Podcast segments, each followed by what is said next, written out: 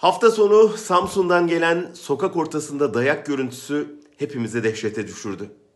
5 yaşındaki kızının gözü önünde boşandığı eşini öldüresiye döven adam pek çok örnekteki gibi kişilik bozukluğunu ezanlı, bayraklı sloganlar ardına gizleyen bir milliyetçi çıktı. Sosyal medyada gün boyu lanet mesajları yağdırıldı, tutuklansın kampanyaları yapıldı. Ancak artık iyi biliyoruz ki bu sanal öfke ilk elde sonuç alsa da kadın katilleri bir kapıdan içeri alınıp arka kapıdan salı veriliyor. Çünkü Erdoğan'ın 8 Mart mesajına da yansıdığı gibi iktidar kadının canından önce ailenin kutsiyetini korumayı amaçlıyor. Aileyi korumak da yen içinde kırılan kolları görmezden gelmeyi gerektiriyor. Dolayısıyla yargıdan, polisten, devletten kadın kırımına müdahale beklemek biraz cellattan insaf beklemeye benziyor. Eril devletin ideolojisi kadını evin hizmetkarı, çocukların bakıcısı olarak gören bir zihniyet üzerine kurulu.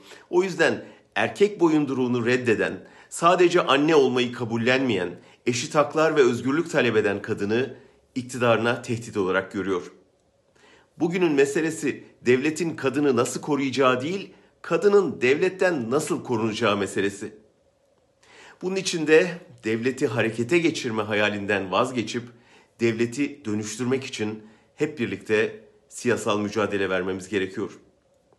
Bu süreçte erkek şiddetinde ölen kadınları listelemenin, Twitter'dan küfür yağdırmanın ya da savcıları göreve çağırmanın ötesinde yapabileceklerimiz olmalı. Daha tehdit aşamasında saldırganları deşifre edecek bir uyarı stratejisi geliştirmek mesela. Veya saldırı anında acil müdahale edebilecek örgütlenmeler kurmak. Veya kadınlara öz savunma teknikleri öğretmek ya da onlara korunma malzemeleri sağlamak.